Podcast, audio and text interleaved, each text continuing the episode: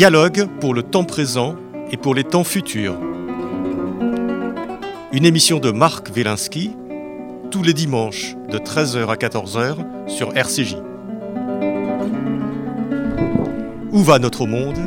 Comment mieux le comprendre? Que puis-je faire pour l'améliorer?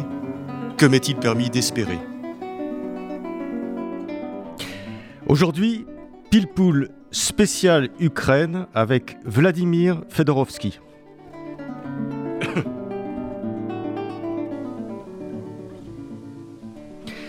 On croyait ces images définitivement révolues.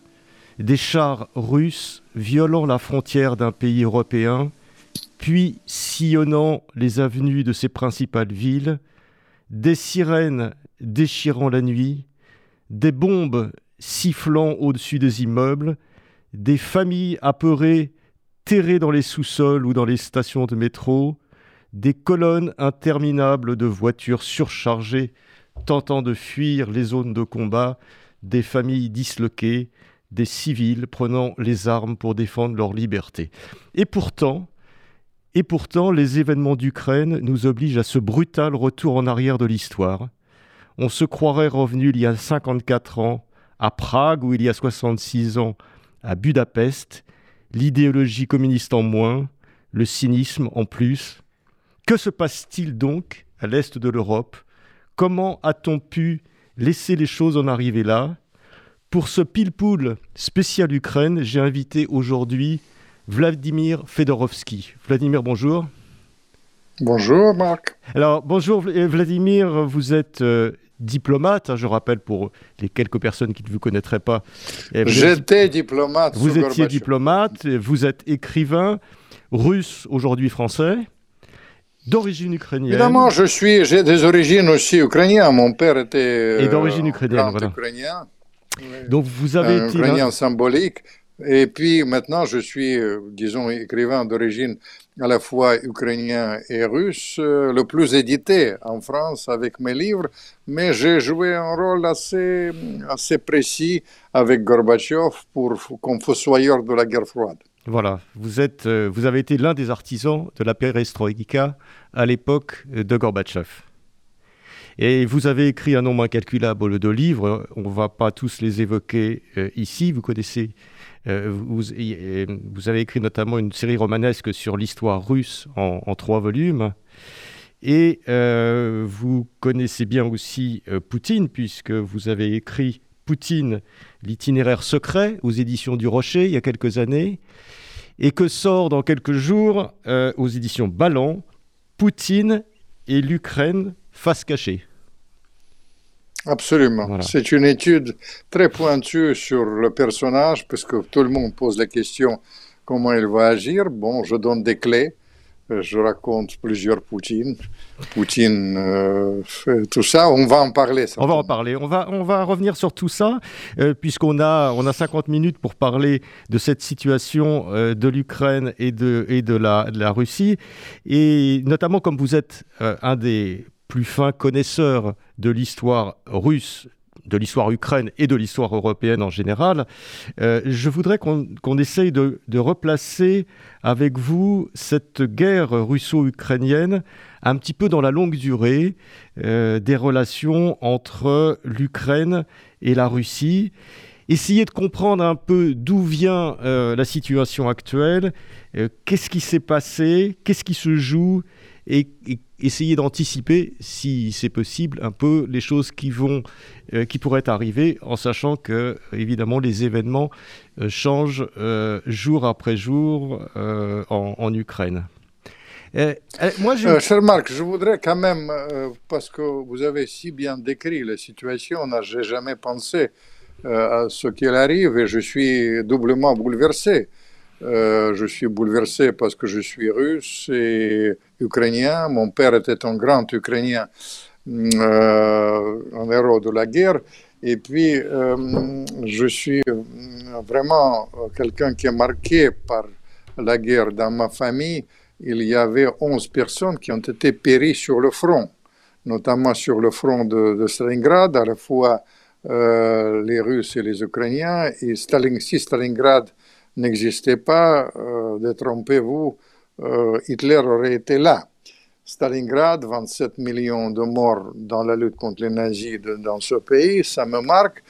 Ça, c'est la première chose. Mais deuxième chose, vous avez remarqué, vous avez aimablement mentionné mon rôle pendant la perestroïka. Euh, vous comprenez, je suis absolument bouleversé, je dirais bousillé, parce que l'œuvre de ma vie, on a créé un monde sûr, les frontières, les accords, beaucoup d'accords. On a travaillé avec beaucoup de gens, mm, pour, avec Mitterrand notamment, pour créer la sécurité de l'Europe. Rien n'existe pas.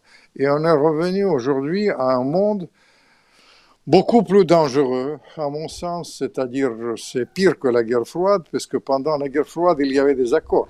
Euh, aujourd'hui, les accords n'existent pas et hum, ça va dans tous les sens. Il y a un mélange terrible si vous écoutez ce qui se passe dans la presse quand les, spécialistes d'hier de Covid parlent de l'Ukraine. Bref, les gens sont dans leur schéma, dans leur, euh, ils prennent leur désir pour la réalité. Euh, dans la réalité, il y a un mélange de gens dans la propagande et la politique réelle, ça concerne tout le monde d'où vient la nécessité de revenir à des choses euh, très profondes, ce que vous faites avec beaucoup de brio avec votre émission? Merci Vladimir. Euh, effectivement, on reviendra sur toutes ces questions-là. Moi, vous dites que vous êtes euh, donc d'origine, en tout cas partielle, ukrainienne, que vous êtes... Non, 50-50. 50-50, voilà, c'est ça, 50-50.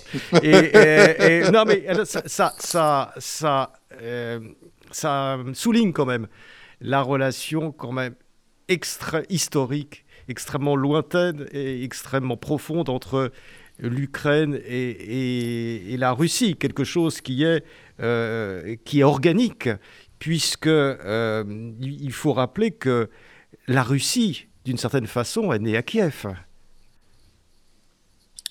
Bien sûr, je vais vous dire une chose.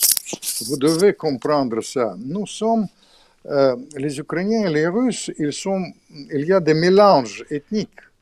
Moi, je représente l'exemple, mais 50, plus de, pour plus de 30% des Russes, euh, ils ont, représentent un mélange avec les, Ukrainiens. Tout ça, ça compte énormément et c'est très. Je suis déchiré de voir jusqu'à quel point aujourd'hui euh, on est allé vraiment déchiré. Je pense que on a créé un monde très dangereux, pire que la guerre froide. Pire que la guerre froide, c'est un nouveau rideau de fer qui est installé. Il y aura deux blocs. Euh, il y aura un bloc euh, euh, occidental, disons l'OTAN, qui était, qui était renforcé par Poutine. encore il y a quelques mois, le président Macron il a parlé de la mort cérébrale de l'OTAN aujourd'hui, l'OTAN est plus que jamais soudé, mais paradoxalement, l'OTAN a soudé pour, euh, le peuple russe derrière Poutine et a poussé la Russie dans les bras de la Chine. Il y aura de l'autre côté la, situation euh, où il y aura euh, ce bloc anti-occidental tout ça, ça préfigure euh, quelque chose de dangereux pour l'avenir et c'est de ça d'ailleurs que je parle. C'est pour ça que je publie ce livre sur l'Ukraine et Poutine, les faces cachées, parce que je raconte un monde plein de dangers pour l'avenir, avec les choses absolument imprévisibles et ça me rend triste à tel point que je ne dors pas la nuit. Mmh. Ça, euh, on peut comprendre et ça se, ça se sent dans votre, euh, dans, votre, euh, dans votre voix. Et on est nombreux d'ailleurs à partager cette, cette sensibilité, puisque par exemple, dans la communauté juive, il y a énormément de gens qui viennent, euh, qui viennent d'Ukraine. Euh, et Évidemment. C'est la, la, population, cet arc, euh, au 19e siècle, cet arc Lituanie, Biélorussie, Ukraine, Pologne, représentait plus des trois quarts de la population juive mondiale, avec des concentrations en Ukraine extrêmement importantes, avec évidemment une histoire absolument tragique des, des, juifs. Dramatique, dramatique, histoire en Ukraine. Donc, donc proximité. Ils sont dans mon cœur. et, mélange, mélange des traditions, mélange des ethnies. Et c'est pour ça qu'on a du mal, on a du mal à comprendre euh, de loin comment euh, Ukrainiens et Russes, euh, puisque la, haine va finir par s'installer, même entre des populations proches. Quand on se bat, il faut, il faut, il faut haïr son, son, son adversaire. comment tout ça se passe non, du côté russe, c'est moins le cas. C'est pour, pour l'instant, c'est moins le cas, mais ça peut arriver parce que vous comprenez, c'est les choses comme ça. Le déclic, euh, je vais vous dire, soyons très clairs. Le déclic, c'était une euh, des années euh, fait post-communistes. On était très bon au, moment de, la, sortie du communisme. Il y avait beaucoup de gens de bonne volonté et des grands diplomates d'ailleurs, puisqu'on est sorti sans effusion du sang du communisme. Et après, il y avait deux choix. Il y avait le choix d'associer la Russie avec le Nouveau Monde et repousser la Russie. Euh, c'est le deuxième choix qui a primé. J'ai eu quelqu'un que j'ai bien connu, Vous voulez dire qu'on n'a pas. Ce que vous êtes en train de dire, c'est que euh, l'Occident, après la chute de, de, de l'URSS, a finalement été euh, pour le moins euh, maladroite et porte une responsabilité dans euh, la situation actuelle Une partie, une partie de la responsabilité, puisque la responsabilité principale quand même, ça revient aux Russes, parce que au lieu de construire un nouveau monde, ils ont commencé à voler leur pays comme jamais dans l'histoire économique mondiale. La phrase terrible qu'il m'a prononcée le jour de la fin du communisme, j'ai demandé à l'époque à Eltsine, j'étais porte-parole des antiputschistes contre le putsch euh, communiste autrefois, de la résistance au putsch, et par conséquent, j'ai fréquenté beaucoup à l'époque Eltsine, vous vous souvenez, son truc avec le char, d'ailleurs, le char, qui, a, été sur le char, bien sûr, il était personnage d'ailleurs emblématique, après il était nul, mais euh, pendant la, résistance, il était assez, assez, assez impressionnant, j'aurais pu vous raconter.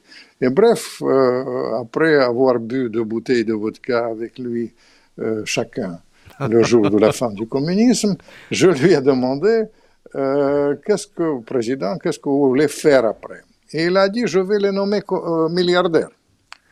Et cette phrase, ça m'a resté dans la tête parce qu'on m'a nommé milliardaire, ça veut dire que hier vous étiez un apparatchik communiste, et demain vous êtes, en quelques jours, vous devenez un des, plus riches euh, hommes de la Terre. Il y avait des cas absolument en quelques jours, pour rien. Mais euh, c'était, ça concernait 3% de la population. 3% de la population détenait plus de 50% de richesse de la Russie et à l'époque, 50% de la population euh, euh, frôlait le seuil de pauvreté. Vous pouvez pas imaginer ce qui s'est passé. D'ailleurs, d'où viennent les erreurs d'analyse à propos de sanctions, parce que sur Helsinki, les gens vivaient dix fois moins bien que sur Poutine et ils peuvent supporter toutes les sanctions. Ils gardent ça dans l'esprit. Mais bref, pour revenir à ça, 50% de la population frôlait le seuil de pauvreté à l'époque. Et les Russes, ils ont été désemparés. Tout d'abord, c'était l'inflation, 2500% de, de l'inflation pendant la période, la période euh, des années, euh, au début de, par exemple, dans 93. 2500. Est-ce que vous pouvez imaginer ça? 50% frôler le seuil de pauvreté. Tout ça, c'est les choses qui comptaient et les Russes, ils ont été désemparés. À mon époque, ils ont été à 80% pro-européens. Maintenant, c'est à peine à 10%. C'est un dit long sur leur état d'esprit. Les Russes ne désirent plus l'Europe. Ils disent que l'Europe a trahi ses valeurs judéo-chrétiennes, qui est en train de s'islamiser. L'antisémitisme, d'ailleurs, s'installe un peu partout. Et ils se détournent de ça. Ils veulent jamais plus ça. Ils, regardent l'Asie et le problème majeur que euh, les Russes, euh, ils ont compris à l'époque, tout d'abord que la démocratie est associée avec le vol organisé, avec la corruption. Ils, utilisent le mot euh, pas démocrate et démocrate, mais démocratie, ça veut dire démocrate voleur. Et la compréhension, même pas, le phénomène de Poutine est engendré par ça. Poutine, euh, c'est pas seulement lui, on dit paranoïaque, dingo, c'est ridicule. Il, a, il, a, il exprime quelque chose de profond, il exprime la rupture définitive, à mon sens, avec l'Occident, avec les répercussions absolument majeures d'ailleurs pour l'Occident, parce qu'il y aura des prix de gaz qui vont augmenter dix fois, il y aura un choc pétrolier. Euh, les seuls gagnants d'ailleurs dans cela, ce sera Israël, puisque les capitaux russes ils vont aller en Israël. Mais oublions ça simplement, ils ont compris que euh, l'Occident ne voulait pas tuer le communisme. C'est un drame pour moi, c'est la perception. Mais ils voulaient tuer la Russie. Et à un moment donné, c'est-à-dire le phénomène de Poutine, c'est un phénomène assez particulier. Poutine reflète cette évolution de l'opinion publique. Il y avait la Yougoslavie, il y avait la, la, Libye, on a promis la démocratie en Libye, on a eu des réfugiés partout et on a détruit la Libye. Il y avait l'Irak, il y avait toutes ces choses-là et il y avait la rupture la rupture, la tension avec l'Occident. Il faut dire que pour vos auditeurs, je tiens à vous dire qu'il y a une différence de démarche entre l'Occident et l'Israël. Je vous signale que euh, y a sur le fond de tensions terribles avec l'Occident, sans précédent maintenant. Il y a des rapports de confiance qui se sont installés entre la Russie et Israël. Il faut dire que le, le Premier ministre Netanyahou il a beaucoup travaillé sur ça, mais le Premier ministre actuel aussi il travaille sur ça. Ce n'est pas par hasard qu'il a proposé d'ailleurs la rencontre entre Zelensky et Poutine dans les plus brefs délais. Et j'appelle d'ailleurs l'organisation où on veut de cette rencontre de la plus bref délai pour éviter le pire. Alors, Vladimir Fedorovski, euh, euh, on a même, on va revenir sur, euh, sur Poutine et sur ses, aspects, mais on a quand même l'impression que les frontières dans cette région, euh, Ukraine, Pologne, Moldavie, Russie, euh, ont toujours évolué. Que, que, que, ce sont ces multi-ethniques, ces multi-frontières, les choses ont, évolué pendant, pendant, pendant longtemps, l'Ukraine a été, sous domination lituanienne, sous domination polonaise, sous domination russe, a été finalement très peu de temps euh, euh, autonome. Est-ce que c'est un élément important qu'il faut, avoir, euh, qu'il faut avoir en tête? Évidemment, mais vous savez, la dernière période, c'est quand même, il y avait des rapports, les Russes et les Ukrainiens, à la différence même des autres, ils, ils ont vécu plus ensemble. C'est plus, c'est presque 400 ans comprenez, ensemble. Tout ça, c'est euh, les, choses euh, qui comptent. Et il faut comprendre que, vous savez, la chute de l'Union soviétique, c'est un, une chute euh, d'un pays qui a eu des, frontières administratives.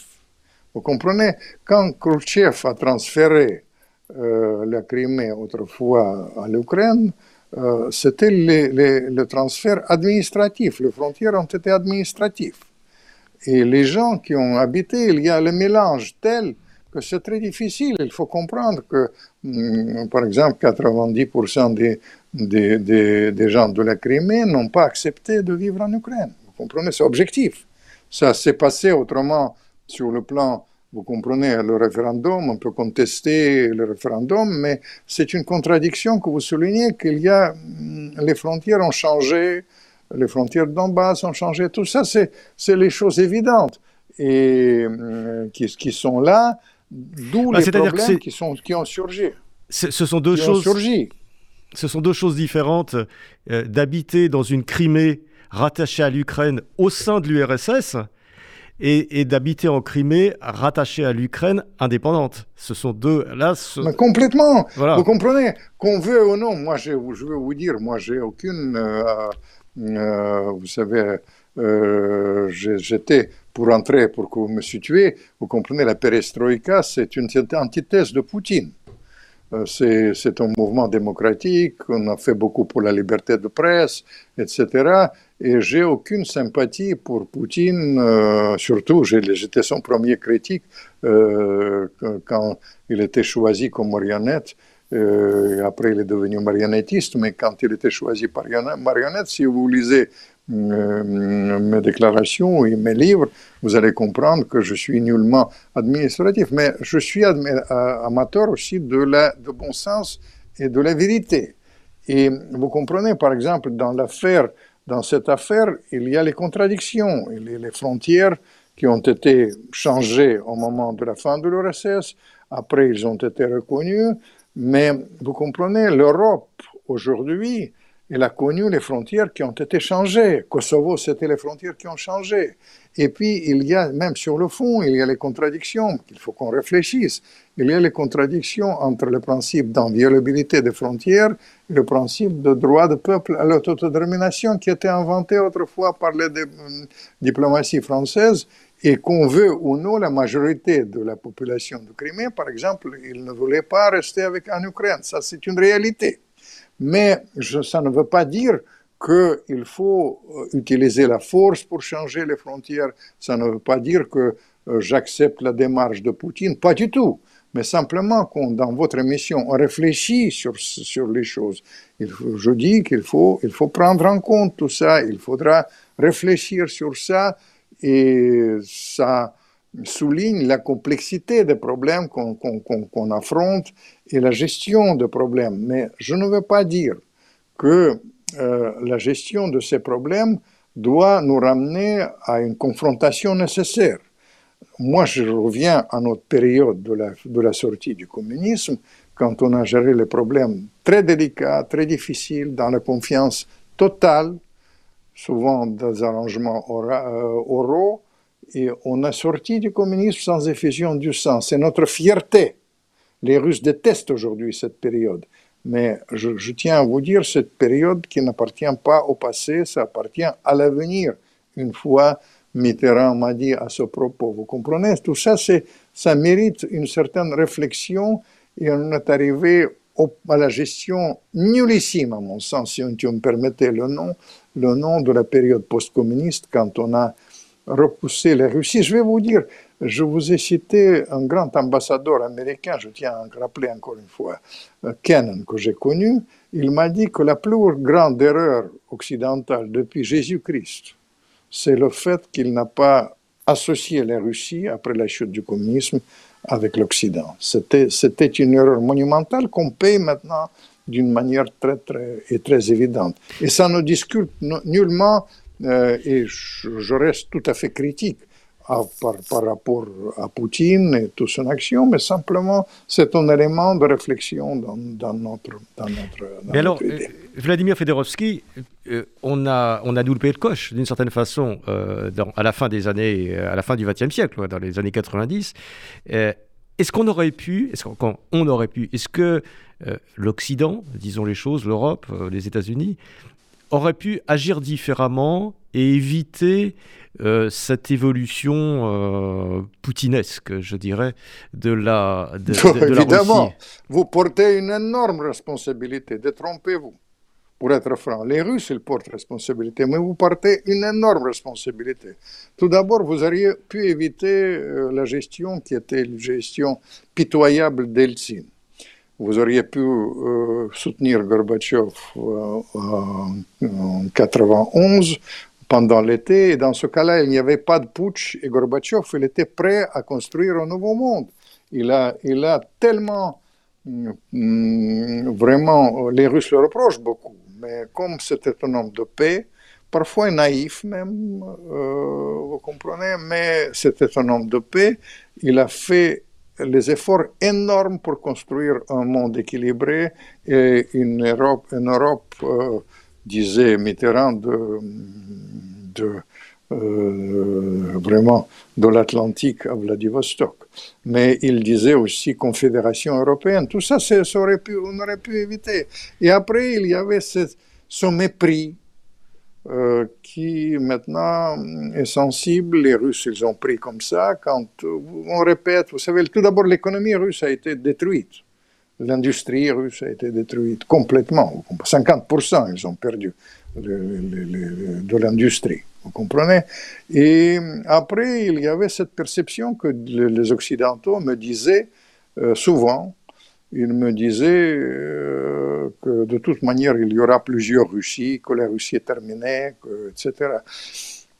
C'est comparable avec ce qu'il dit aujourd'hui à propos de sanctions, que les Russes ils vont vivre mal, ils vont virer Poutine, il y aura dix fois, ils vont payer très cher ça, parce que le gaz va coûter dix fois plus cher.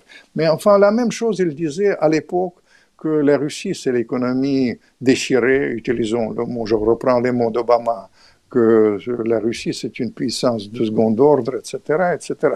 La Russie, vous comprenez, une, vous connaissez très bien l'histoire. C'est un, un, pays qui a une histoire dramatique au XXe siècle.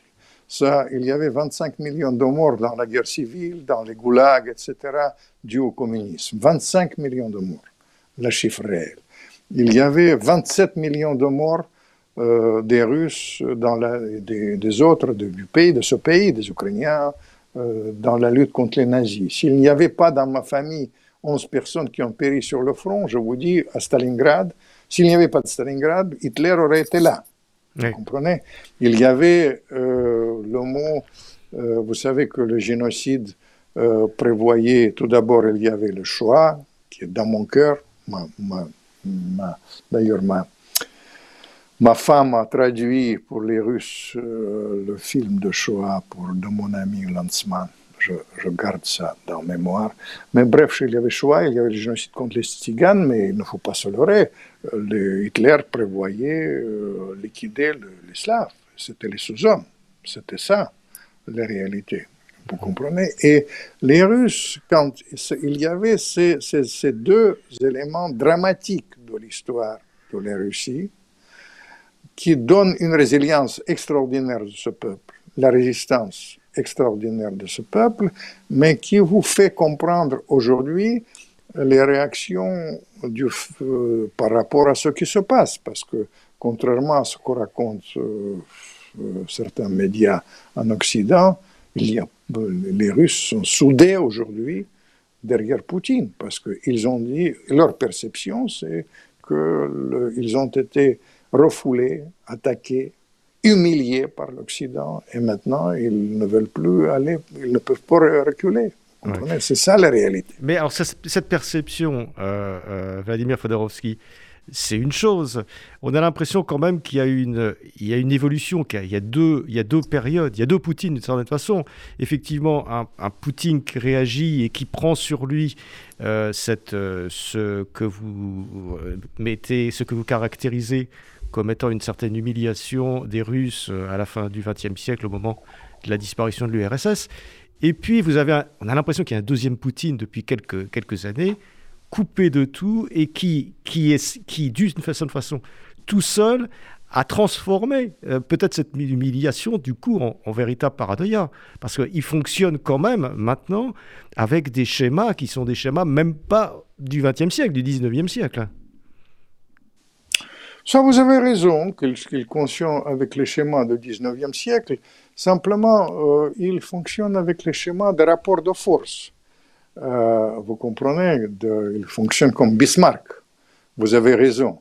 Mais le problème là-dedans, vous comprenez, dans l'affaire, euh, par exemple, moi j'étais créateur du système de sécurité européenne, qui était basé sur l'équilibre des forces, etc.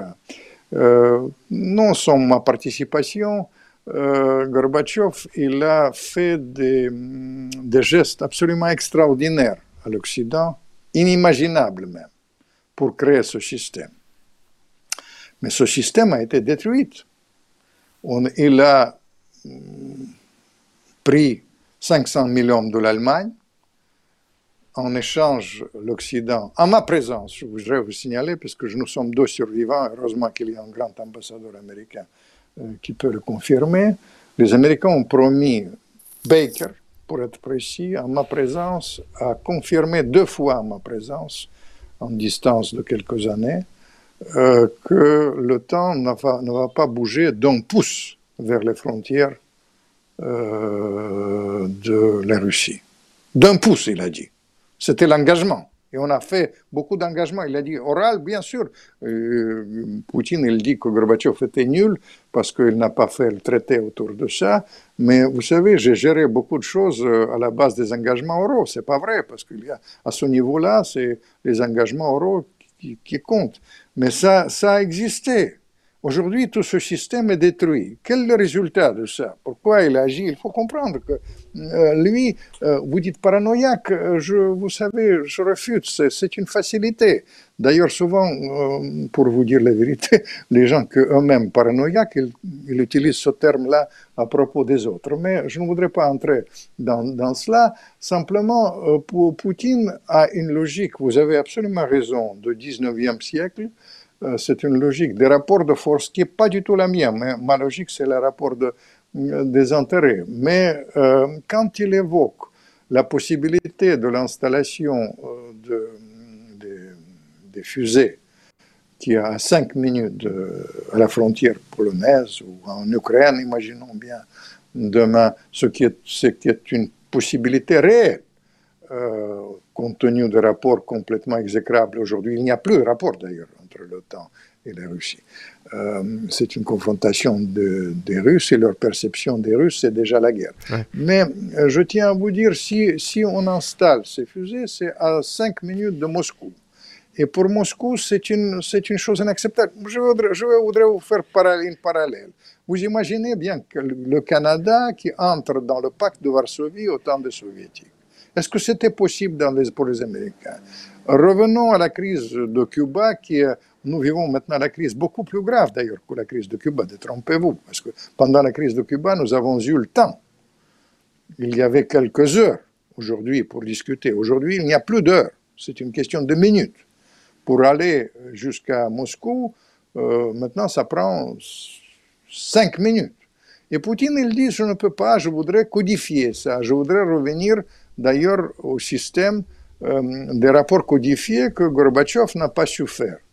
Mais euh, il a su faire d'autres choses, parce que vous, je peux vous énumérer des, euh, des traités que j'ai participé à l'élaboration de la négociation de ça, sur les, sur les fusées moyen portées, sur le ciel ouvert, sur beaucoup d'autres choses qui n'existent plus. Il n'y a plus d'accord. D'ailleurs, ils ont euh, il y a deux jours, ils ont signalé que le dernier accord qui était conclu encore au temps de Brezhnev, euh, l'accord sur les armes stratégiques, ils, vont sortir même de cela. C'est-à-dire il n'y aura, il n'y aura plus rien. Il oui, c'est ça, plus de contact. C'est ça aussi. Et je, voudrais, je voudrais vous souligner la nécessité de garder les contacts. C'est pour ça que vous avez remarqué, j'étais un, soutien passionné euh, de, de la démarche du président Macron. Euh, à propos en faveur de la désescalade, comme elle dit, et il continue à le faire, et je le soutiens tous les jours. Moi, je ne suis pas obligé, vous savez, ni de vous parler, ni de vous parler dans les médias tous les jours, pour souligner que le moment est tellement dangereux qu'il faut garder le contact, qu'il faut essayer d'aller vers le chemin de l'escalade, de désescalade. Quand euh, la presse euh, farfelue, il faut dire, tape sur le président Macron, je n'accepte pas ça. Parce que nous avons maintenant trois choix. C'est la guerre mondiale, et avec le côté rigide de Poutine, il est psychologiquement rigide, je décris ça dans, dans ce livre sur Poutine et l'Ukraine, euh, la psychologie de Poutine, c'est un enfant de la rue euh, de Saint-Pétersbourg qui ne recule jamais. Et cette psychorigidité de Poutine, c'est aussi, ça me rappelle le côté psychorigide de Staline les, Russes le portent maintenant au pinacle. Pourquoi? Parce qu'il n'était pas corrompu et surtout qu'il a résisté euh, à l'accident psychorigide, il ne reculait jamais. Et ça, c'est côté Poutine. Et de l'autre côté, pour être franc, j'ai travaillé autrefois avec Brezhnev, vieillissant, et on peut. Et Biden, elle me rappelle un peu Brezhnev. Vous comprenez, avec ce côté l'influence de l'entourage, etc., etc. Ça nous donne un monde hyper dangereux et je vous dis, la première solution, c'est la guerre mondiale qui n'est pas acceptable pour moi. C'est un danger. Deuxième solution, c'est les sanctions. Pour ma part, à la différence de l'Occident, j'ai parlé tout à l'heure avec les Américains, ils sont persuadés que les sanctions seront efficaces. Moi, je ne crois pas. Pourquoi? Parce que les Russes, ils ont vécu dix fois moins bien sous Helsinki, et aujourd'hui, toutes les indications que sous Poutine, ils vont perdre la moitié de leur pouvoir d'achat maintenant. C'est assez significatif. Ils vont vivre moins bien, mais ils ont pour l'instant, ils imputent ça à l'action de l'Occident et ils font le une sorte de bloc, un reflet légitimiste, toujours dans les périodes difficiles, il y a un reflet légitimiste. Poutine, il surfe. D'ailleurs, le président Macron, vous allez voir dans le contexte actuel électoral, comme c'est la, la guerre qui nous guette, il y aura un réflexe légitimiste dans les élections, dans les élections même en France. Tout ça, c'est donc cas. Et puis les répercussions majeures sur l'économie mondiale. Vous comprenez Moi, je prédis le choc pétrolier, je prédis le gaz dix fois plus cher. Il y a toute une tendance. Et puis, détrompez-vous. Même les gens qui réfléchissent en Russie, ils disent que les sanctions, peut-être, ça peut être une bénédiction pour l'économie russe parce qu'il y a un reflet protection, euh, un phénomène protectionniste comparable avec ce qu'il y a à la protection. Et les Russes, ils vont reconstruire une économie, hum, il faut dire euh, ce qu'ils appellent l'économie de mobilisation qui existait sous Staline, qu'ils ont l'habitude de cette économie, et ils vont réorienter tout vers la Chine. Simplement, le monde sera hyper dangereux. Moi, je publie ce livre pour vous alerter je parle de Poutine et l'Ukraine, sur les faces cachées, les faces cachées pour vous alerter que nous allons vers le monde hyper dangereux. Et puis il y a un troisième élément, c'est la démarche euh, du président Macron, et c'est pour ça que je le soutiens beaucoup, parce que, vous c'est une démarche qui exige une fermeté et qui, quand même, garde une porte euh, de désescalade, comme il dit. Et euh, le président Sarkozy, d'ailleurs, utilise le même mot. Et je tiens à vous dire qu'il faut avoir énormément de courage. Et je le porte, moi. Je suis, quand je parle de la nécessité de, de garder les contacts, éviter la guerre mondiale, vous savez, j'alerte, éviter les répercussions de la crise, ne pas vivre dans le monde imaginaire. Vous savez, je ne suis pas obligé de le faire, mais je suis tellement bouleversé que je le fais. Mais euh, je tiens à saluer le courage euh, du président Macron, parce que dans le contexte actuel, euh, malgré, il fait ce qu'il faut pour la fermeté, mais en même temps, il ne ferme pas la porte. Et quand il a téléphoné encore hier à Poutine, il faut avoir énormément de courage pour, faire ça. il faut saluer ça. Vladimir Faderovski, euh, d'abord, vous soulignez le courage du président Macron, effectivement, euh, dans, cette période difficile. Euh, qu'est-ce que vous pensez du président Zelensky d'Ukraine? Vous savez, comme j'ai un côté ukrainien, je, tiens, je tiens à vous dire que le président Zelensky aussi fait la preuve d'un courage incontestable. Vous comprenez? Il a sous la pression, vous imaginez bien le rouleau compresseur qui est à Kiev. Moi, je suis très inquiet pour, pour Kiev d'ailleurs, parce que vous comprenez ce que je voulais, c'est pour ça que je, disais, les gens n'ont pas compris, je disais, euh, c'est inimaginable que les Russes aillent à Kiev, parce que je suis inquiet euh, sur les répercussions militaires de l'affaire. Ce qu'il faut éviter maintenant, c'est les morts.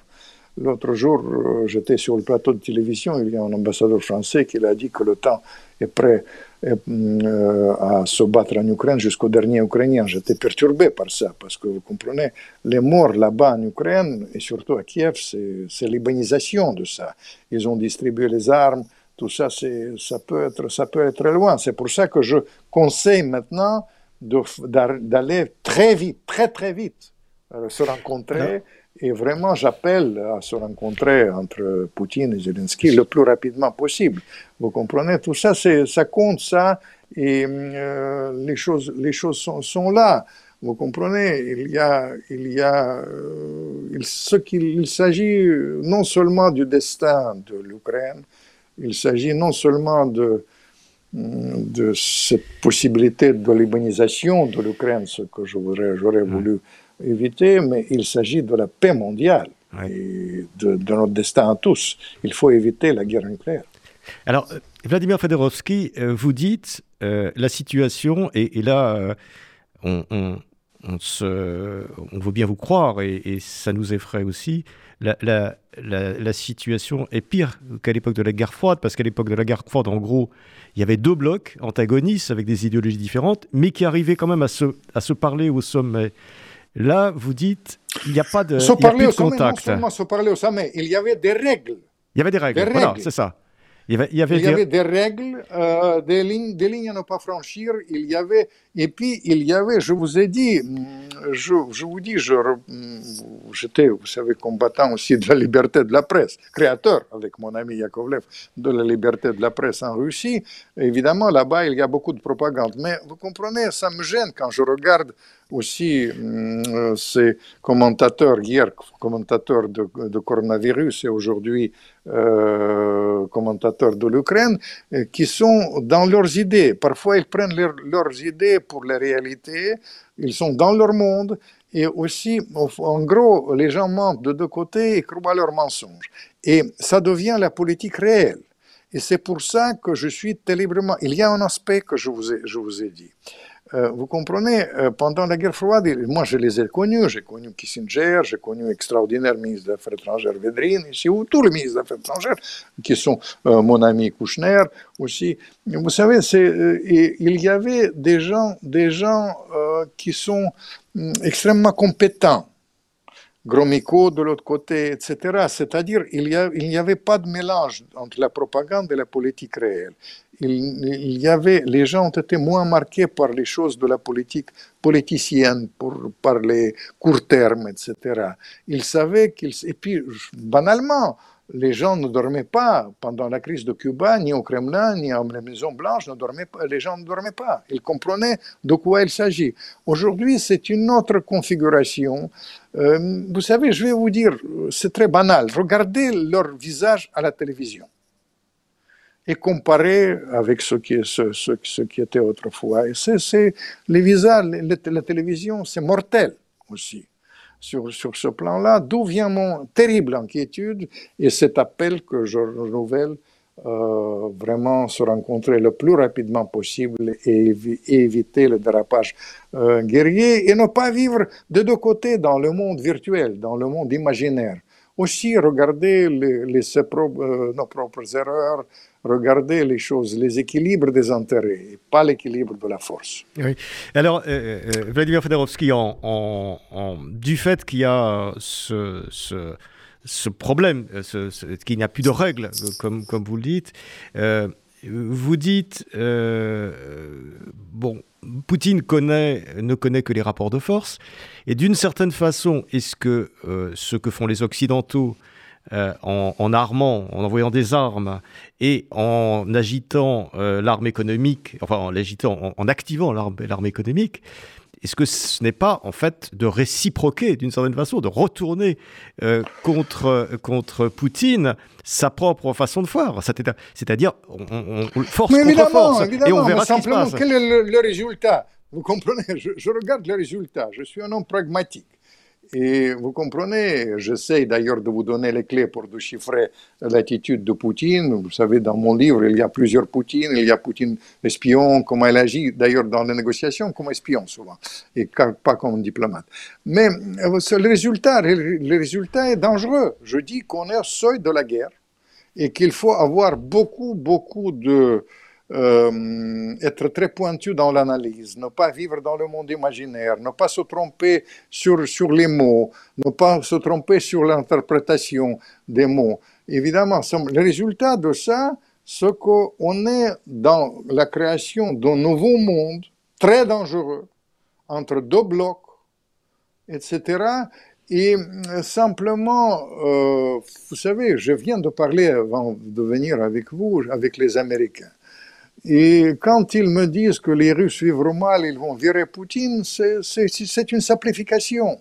Euh, l'autre jour, Biden, j'ai connu Biden, d'ailleurs j'apprécie Biden parce que vous comprenez, il était un très grand spécialiste de contrôle des armements. Quand je me suis occupé de contrôle des armements comme sénateur, je l'ai connu très pointu à l'époque, très intellectuellement euh, fort à l'époque, contrairement à ce qu'on vous euh, raconte d'ailleurs à propos de, de lui aujourd'hui, euh, etc. Mais il y a quelques jours, il a, quand il a dit à propos de sanctions, il a eu, j'ai eu deux choix. J'ai eu un choix de la guerre mondiale, de l'utilisation des armes atomiques et le choix des sanctions. Quand il a prononcé ça, euh, vous le percevez, et même les gens en Occident, il a analysé qu'il préfère les sanctions. Les, les, euh, sanctions. Vous savez quelle était perception de J'ai fait une enquête, je suis pointu. Et leur perception qu'il y a une possibilité de l'utilisation des armes atomiques, et tout de suite, il a mis en, alerte les, armes atomiques. La perception de ça, vous voyez, nous avons deux perceptions complètement différentes. Les, Russes analysent ça euh, d'une manière, les Occidentaux analysent ça d'une autre. À propos de sanctions, l'Occident est persuadé que ça va donner le résultat. Regardez ce qu'ils disent aujourd'hui. Ils, vous disent que les Russes, ils, vont virer Poutine, il y aura une révolte et que ce sera un collapse de l'économie russe. Je vous dis, OK, entrons dans leur logique.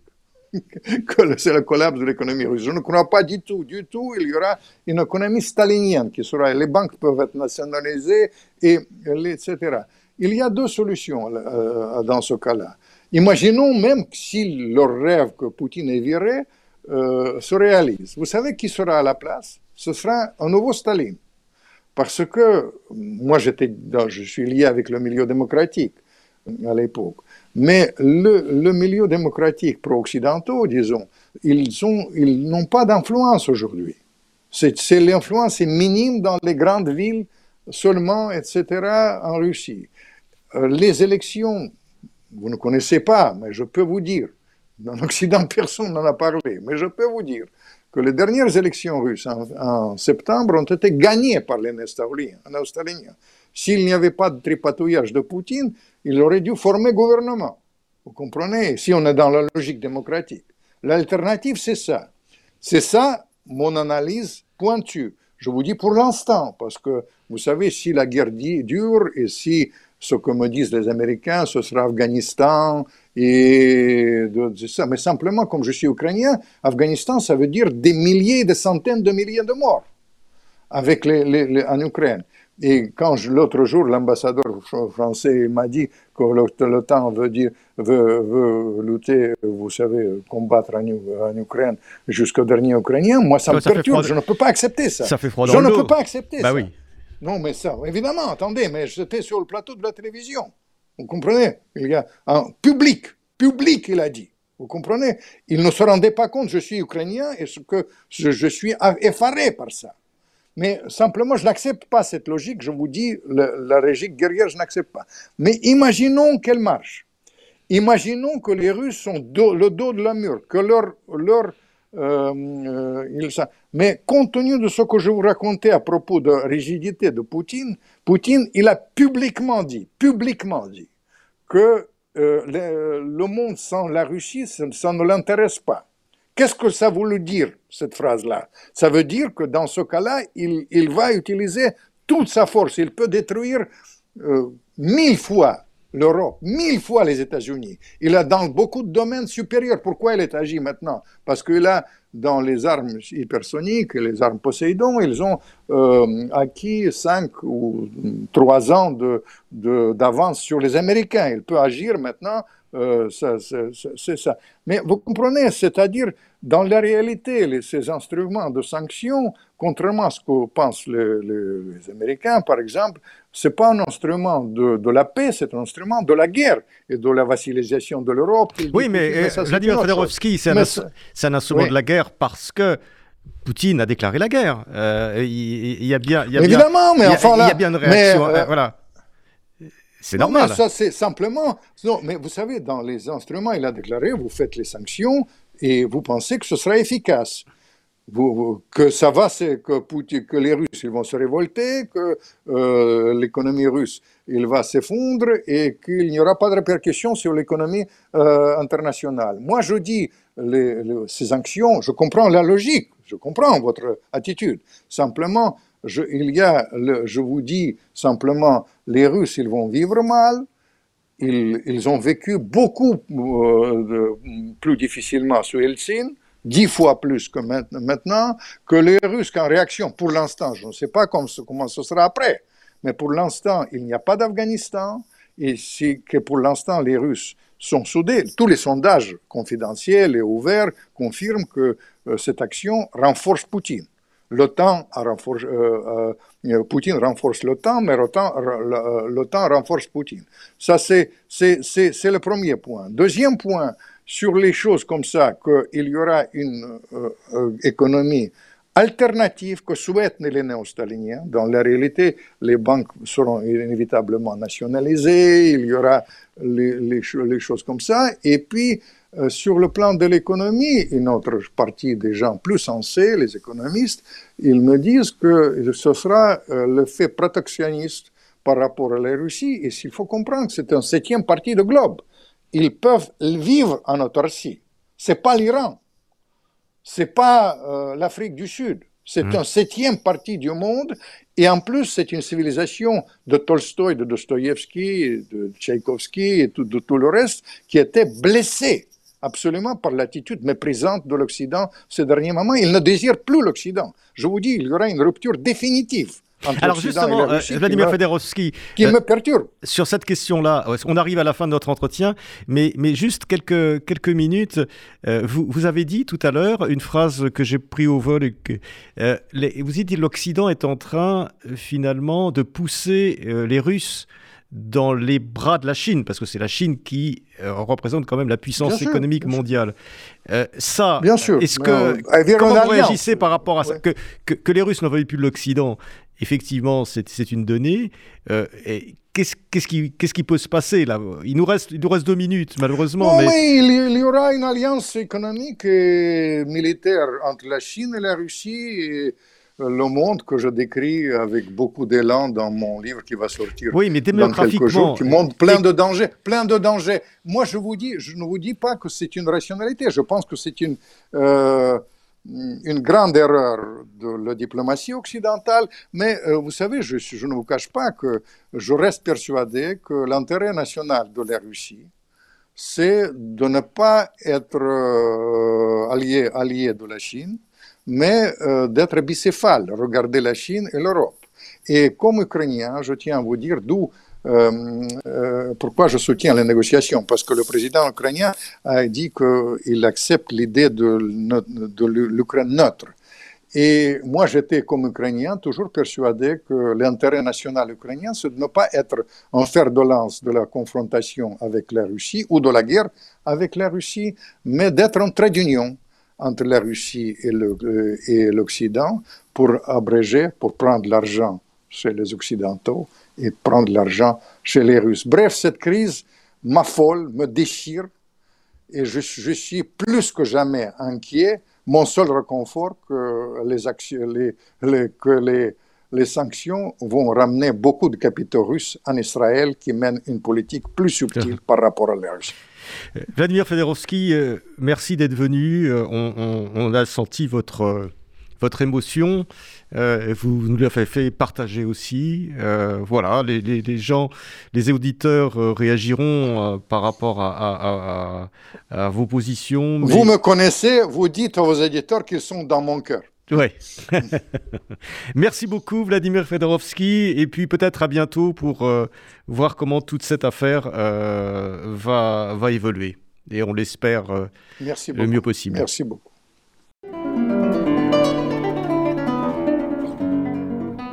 C'était Pile Poule, une émission de Marc Wielinski, que vous pouvez retrouver en podcast sur le site de Radio RCJ et sur les différentes plateformes, ainsi que sur YouTube. À dimanche prochain, 13h.